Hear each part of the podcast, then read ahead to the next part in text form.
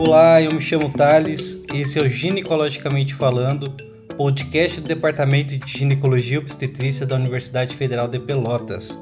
Bom, hoje nós vamos finalizar na nossa conversa sobre aborto legal com o Dr. Jefferson Drezetti.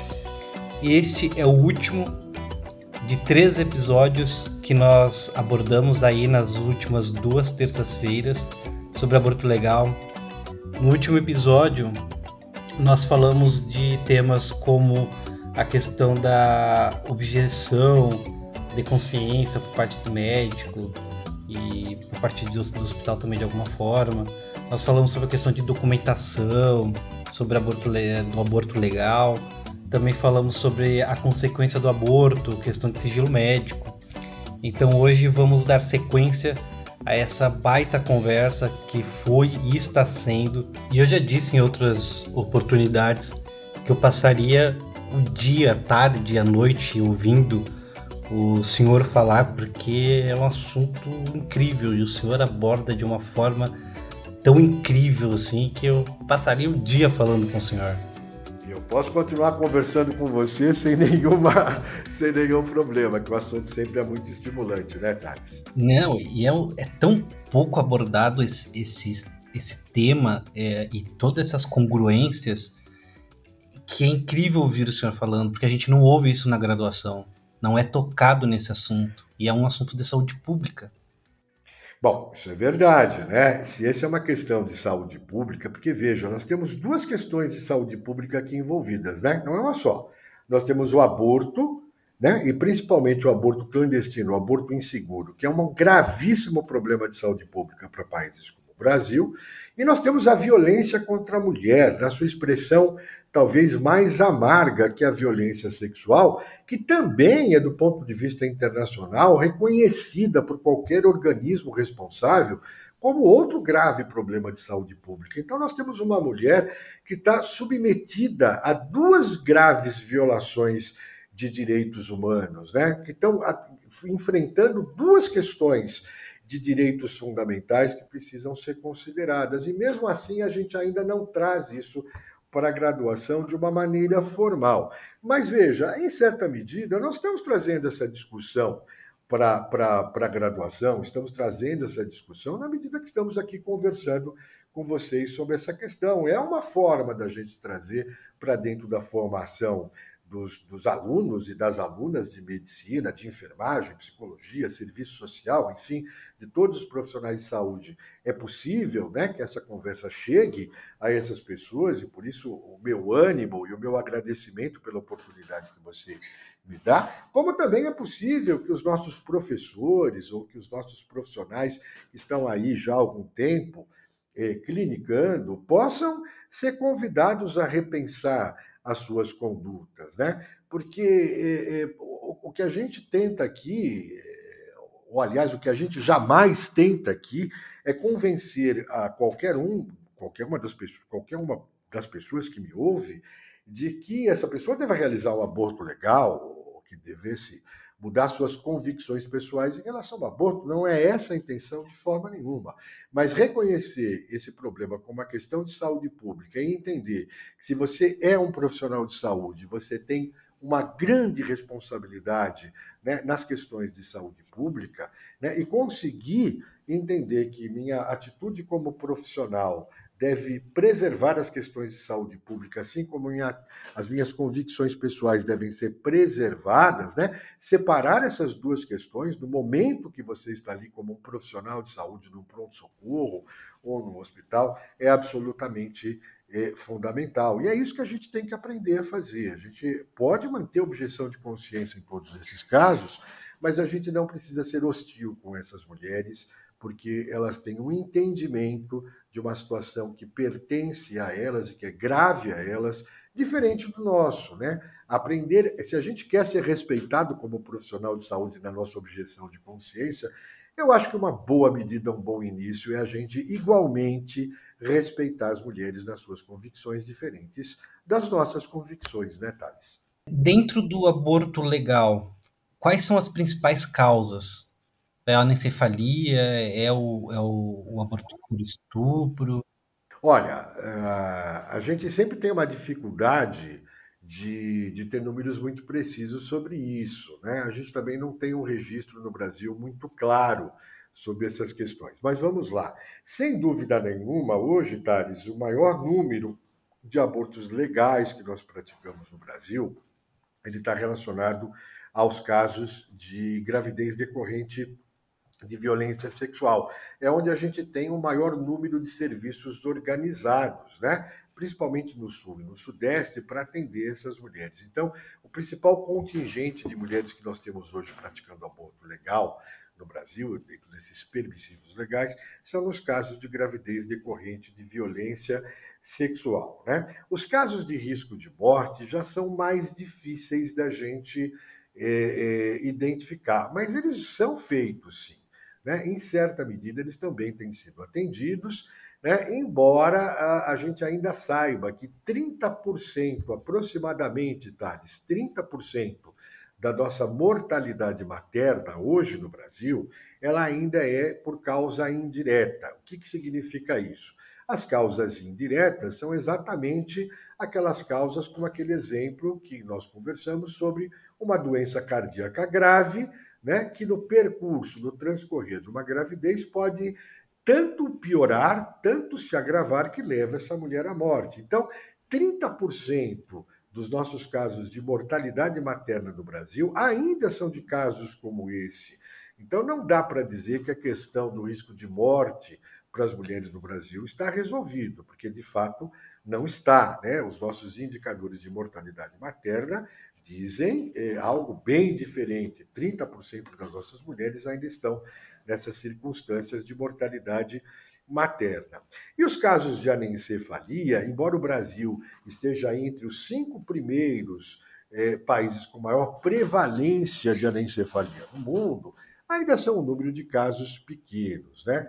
Eh, de toda forma, Thales, seja para qualquer uma dessas questões permitidas pela lei, por esses permissivos legais, seja por qualquer um deles, nós ainda temos uma dificuldade de acesso muito grande das mulheres. Portanto, todos os números que eu pudesse apresentar para você ainda seriam números é, que não representam que nós estamos, de fato, respondendo, estamos dando uma resposta adequada às demandas e às necessidades das mulheres. Quando seis estados brasileiros não têm sequer um serviço de aborto legal, só vai conseguir realizar um aborto legal e seguro a mulher que tiver condições de se deslocar de um estado. A mulher, novamente, mais pobre, menos escolarizada, mais negra, é exatamente aquela mulher que não tem esse recurso e que vai ter que optar ou por manter uma gestação né, em decorrência de um estupro contra a sua vontade, o que me parece algo terrível, é, é, ou então é, vai ter que recorrer ao aborto praticado em condições clandestinas. Portanto, esses números ainda são números que é, mostram que o Estado brasileiro não é, não tem e não é suficiente na resposta é, que é seu dever né, de resposta em relação às demandas dessas mulheres.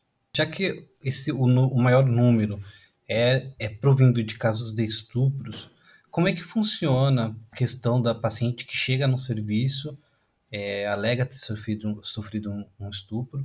Como é que funciona a questão da anticoncepção de emergência e também a questão da profilaxia para as infecções sexualmente transmissíveis? Perfeito. Isso seria algo que a gente eh, sempre desejaria poder fazer, né? A gente sempre desejaria, como profissional de saúde, poder fazer ao invés de tratar uma sífilis é, que foi adquirida num contato sexual abusivo, num contato sexual violento, seria evitar essa sífilis, né? Ou, é, ao invés de oferecer o aborto legal e seguro, é oferecer a oportunidade dessa mulher não engravidar dessa circunstância. Portanto, nós estamos falando do atendimento de urgência, de emergência, que é fundamental para essas mulheres Thales, e que desde 2013 é lei no Brasil. Existe uma lei federal que obriga todos os serviços públicos e privados de saúde de garantir esse tipo de atendimento para essas mulheres, embora a gente continue vendo que até para essa medida de urgência é, muitos serviços de saúde brasileiros ainda ignoram né, esse tipo de lei, esse tipo de, de normativa técnica e ainda não oferecem esse tipo de atendimento. Mas vamos lá, o, mais importante você já colocou, né? É um conjunto de medidas, um conjunto de ações em saúde que tenham um caráter de prevenção, de redução de danos e de agravos que as mulheres possam ah, vir a enfrentar em função de uma, de uma violência sexual. A anticoncepção de emergência é fundamental nesse sentido. Né? A gente normalmente no Brasil usa o levonorgestrel na dose de 1,5 miligrama em dose única, essa é a melhor recomendação que a gente pode fazer. E o melhor efeito desse levonorgestrel, ele se dá principalmente nas primeiras 12 horas da violência sexual. É onde a gente tem a maior potencial, a maior possibilidade de evitar essas gestações decorrentes de um estupro. Né? Segundo os dados da Organização Mundial de Saúde, Thales, se a anticoncepção de emergência for feita nas primeiras 12 horas, a gente consegue evitar 99,5% das gestações que ocorreriam nessa circunstância. Então, é um percentual muito elevado. E ela pode ser utilizada até o quinto dia, mas no quinto dia da violência sexual, a possibilidade de evitar essa gestação cai para 30%. Né? Então, tudo depende muito da gente ter uma resposta muito rápida. Primeiro, dessa mulher nos procurar muito rapidamente, a gente rapidamente responder com anticoncepção de emergência. E outra medida que a gente tem hoje no Brasil é o acetato de também um comprimido em dose única, que também pode ser oferecido para as mulheres até cinco dias da violência sexual. Em relação às infecções sexualmente transmissíveis, as IST, nós temos um grande número de infecções que podem ter a sua manifestação clínica evitada se também rapidamente a gente proceder com a administração né, de uma série de medicamentos para evitar essa manifestação clínica. Então, aqui, como exemplo, a gente pode falar da sífilis, né, do gonococo, né, que causa a gonorreia, da clamídia trachomatis, que pode causar uma infecção genital muito grave, né, e que pode até ter danos aí para a saúde reprodutiva importante para as mulheres, a gente pode evitar o cancro mole, a gente pode evitar a, a, a, a tricomoníase, o linfogranuloma venéreo, enfim, é um conjunto de infecções bacterianas que a gente pode sim evitar com um conjunto de antibióticos, como a gente também pode evitar a hepatite B. Né? As infecções bacterianas, Thales, a gente costuma oferecer medidas de prevenção e aqui eu acho que uma recomendação muito razoável é oferecê-las até o quinto dia da violência sexual. Embora alguns serviços terminem esse oferecimento em 72 horas, o que me parece um pouco precoce, e outros é, mantenham esse, essa conduta até 10 ou 15 dias, que me parece um pouco longo. Mas não há uma regra né, para o caso dos antibióticos nesse caso. No caso da hepatite B, para as mulheres que não são vacinadas, né, ou que desconhecem o seu status vacinal, ela também deve ser oferecida, né? e é oferecida na forma de dois medicamentos. Primeiro, a gente oferece a vacina específica para hepatite B, nesses casos, junto com uma imunoglobulina hiperimune contra a hepatite B, né, que é específica para a hepatite B. E essa combinação desses dois medicamentos pode ser feita até 14 dias da violência sexual não é restrita até 72 horas. E, por fim, nós temos a possibilidade de fazer a quimioprofilaxia, prevenção da infecção pelo HIV. Né? Uma medida que a gente já conhece muito bem e que a gente faz aí uma série de outras circunstâncias com resultados indiscutíveis, resultados positivos, a gente também pode oferecer para as mulheres nessas circunstâncias. Né? Mas essa é a profilaxia que tem o prazo mais limitado de todos. E é um prazo técnico, né? ela pode ser oferecida no máximo até 72 horas decorridas da violência sexual e normalmente ela vai, vai reunir um conjunto de medicações que nós chamamos de antirretrovirais, né, que tem é, a utilização preconizada aí não são dose única, né, como a gente faz com as outras ISTs, mas é uma, uma recomendação para o uso por quatro semanas consecutivas. Então, uma profilaxia de um tempo mais longo. De toda forma, quem tiver interesse nessas profilaxias, eh, depois você pode deixar o meu contato, o meu e-mail para os seus ouvintes, para as suas ouvintes, que eu compartilho todos os documentos dessas profilaxias com vocês com todo prazer, viu, Thales? Estamos acabando.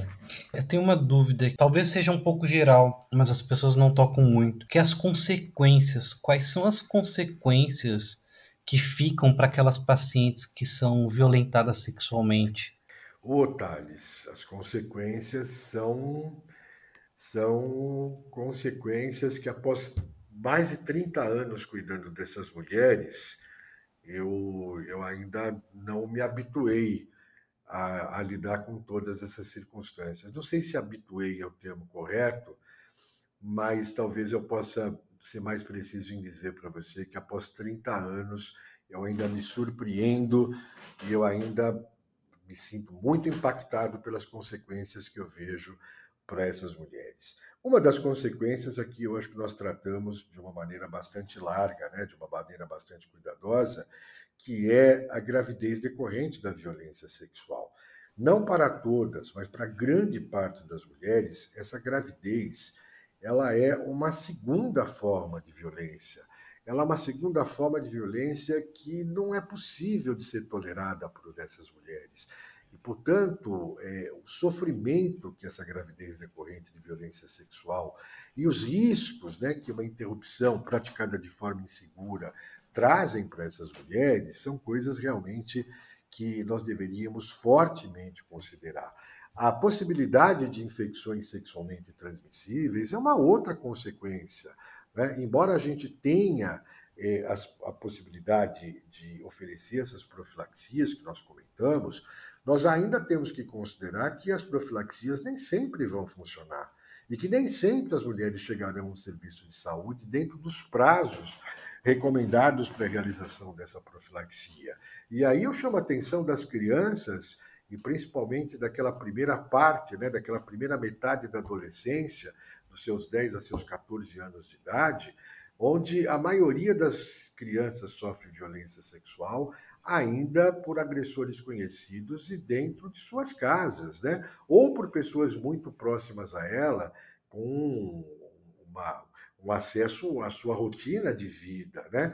Então, essas crianças e adolescentes muitas vezes têm crimes sexuais repetidos, às vezes por meses, às vezes por anos, e sequer têm possibilidade de fazer uso dessas profilaxias. Muitas vezes nós só sabemos que uma criança está numa situação como essa quando surge uma infecção sexualmente transmissível, ali diagnosticada, que é onde você pode mais esconder o problema, quando ela engravida de uma circunstância como essa, né? Então, são, são muitas as consequências. Mas, Thales, eu, eu não tenho nenhuma dúvida, nenhuma dúvida, não tenho nenhuma hesitação em dizer para você que as consequências mais graves estão dentro do campo psiquiátrico e dentro do campo da saúde mental, dentro do campo da psicologia, dentro do campo emocional. O sofrimento e o impacto que a violência sexual tem para as mulheres de qualquer idade que sofrem esse tipo de violação de direitos humanos, ele é assustador, ele é absolutamente assustador. Né? Ele pode ter efeitos e impactos devastadores para a vida dessas pessoas, que podem, inclusive, comprometer todo o desenvolvimento humano, principalmente quando a gente pensa em crianças e adolescentes. E aí eu posso passar eh, horas, horas de trazendo as, as evidências mais contundentes a respeito disso. Mas eu gostaria de trazer três, três evidências que talvez possam, em alguma medida, eh, trazer um pouco dessa dimensão para quem nos ouve. Primeiro é a questão das ideações suicidas. Né? Nessa população que sofre violência sexual, é, nesses últimos 30 anos, o nosso serviço de psicologia, as nossas psicólogas que trabalham com essa questão, elas têm apontado para um dado absolutamente assustador. Em torno de 25% de todas as mulheres que nós atendemos em situação de violência sexual tem ideações, pensamentos ou até planejamentos suicidas com muita, com muita persistência. Não quer dizer que elas busquem o suicídio necessariamente, mas o sofrimento, o impacto emocional para essas mulheres é tão grande, é tão severo, que uma boa parte dessas mulheres vê no suicídio, vê em tirar a sua própria vida a única maneira, ou uma maneira de reduzir, de fugir, de aliviar o tamanho impacto que a violência sexual causa para essas mulheres. E eu acho que isso tem que ser lembrado. Eu acho que quem nos ouve hoje tem que saber que se estiver atendendo a quatro mulheres que sofreram violência sexual, uma delas está pensando em cometer o suicídio quando sair da sua sala. E, portanto, a sua atitude, o seu comportamento, a sua empatia, a sua solidariedade, a sua ética, a sua boa conduta, o seu profissionalismo podem ser determinantes, determinantes né, para os destinos dessas mulheres. Um outro dado que eu queria compartilhar com vocês, um segundo dado, é um dado de uma pesquisa de uma mestranda que fez a sua dissertação, né, é, trabalhando com mulheres no nosso serviço, que Thales ela fazia alguma coisa relativamente simples. Ela é, estava trabalhando com mulheres que estavam ali no primeiro mês, né, ali no finalzinho de um primeiro mês de violência sexual praticada por um agressor desconhecido e que estavam ali em atendimento no hospital. E ela avaliou três questões com essas mulheres utilizando instrumentos, questionários, né, testes é, absolutamente validados internacionalmente para esse tipo de atividade. Então, ela avaliou a, a autoestima para essas mulheres, a depressão pelo inventário de Beck e avaliou a, questão do transtorno de estresse pós-traumático para essas mulheres.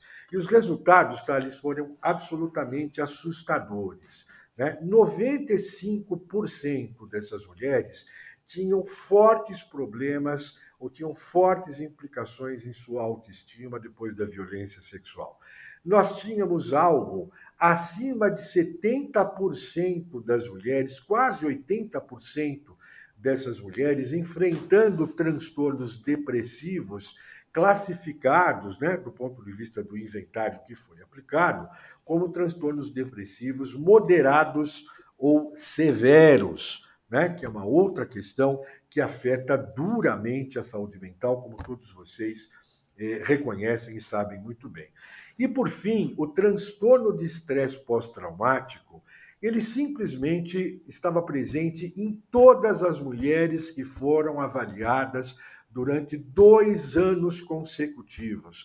Ou seja, durante dois anos, todas as mulheres que foram entrevistadas estavam enfrentando transtorno de estresse pós-traumático, sendo que 95% delas em níveis que nós considerávamos bastante elevados. Portanto, é, é, é assustador o quanto a violência sexual, o quanto essa perversidade, essa desumanidade em relação a mulheres, crianças e adolescentes pode impactar a vida das pessoas. E, e, eu acho que é isso, talvez seja o mais importante. Mais importante do que saber qual é a droga ou quais são as, as doses dos antirretrovirais, que a gente pode consultar isso no celular a qualquer momento, numa emergência, se a gente esqueceu, se a gente não lembra, a gente não tem de cabeça. Eu sei que muitos de vocês podem ter dificuldade para guardar todas essas medicações, isso é natural, isso é compreensível, tá? Isso eu, eu entendo. Mas é, o mais importante é a posição de vocês. Né? Quem vocês querem ser, que tipo de profissional vocês querem ser num momento como esse, né?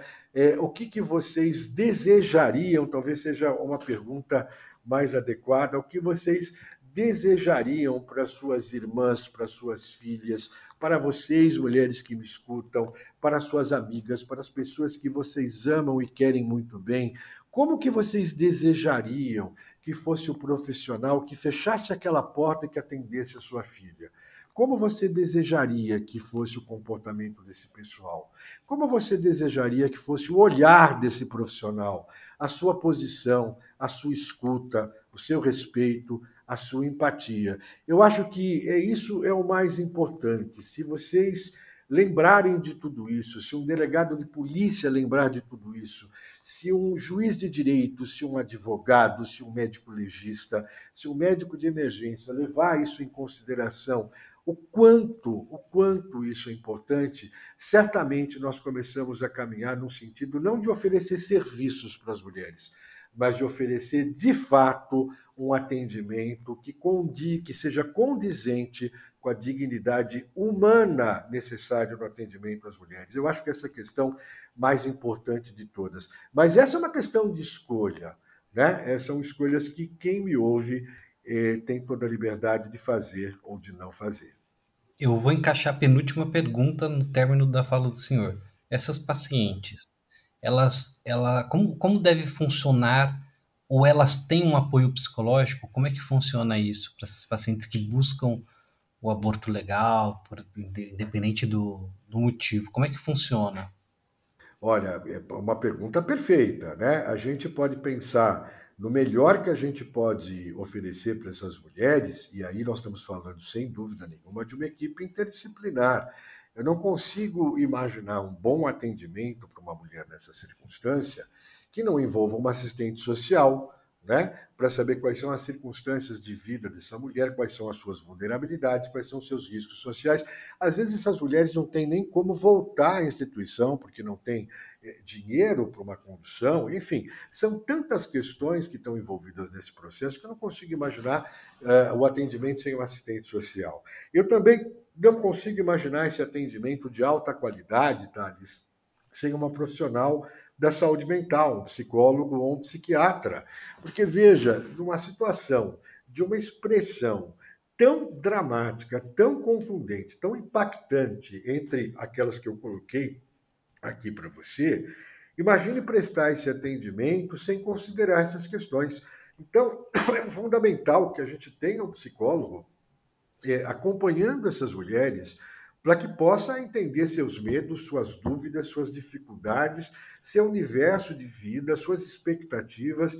Né? Não oferecer esse atendimento me parece eh, não oferecer para as mulheres algo, algo fundamental. Né? E, por fim, há que ter o atendimento médico. Não adianta ter assistente social, ter um enfermeiro, ter uma, uma excelente psicóloga, mas ela não conseguir interromper uma gestação, porque nós oferecemos a ela tudo, menos a possibilidade de realizar o procedimento. Então, estamos falando de um atendimento que envolve muito mais do que o médico ou do que a médica. Né? Nós estamos falando numa equipe que conversa entre si, que se alinha muito bem nessas questões para poder prestar o atendimento o mais integral, o mais humanizado, o mais completo possível para essas mulheres. Mas, Thales, isso não quer dizer que se nós não tivermos tudo, nós não vamos oferecer nada. Por exemplo, há lugares onde a gente não tem uma enfermeira incorporada nesses atendimentos, e mesmo assim a gente consegue realizar o aborto legal e oferecer um atendimento social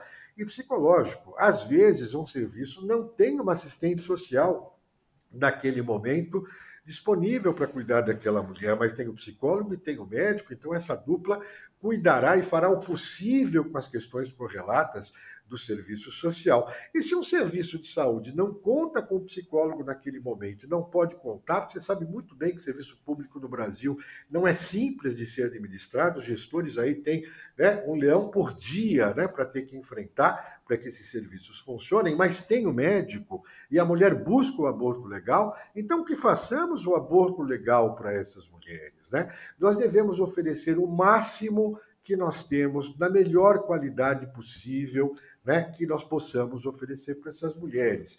Então, a ideia de que só podemos fazer isso tudo com equipes completas me parece um equívoco. Né? Nós devemos fazer o melhor possível, desculpe, para essas mulheres, dentro daqueles recursos que nós temos dentro do serviço público de saúde.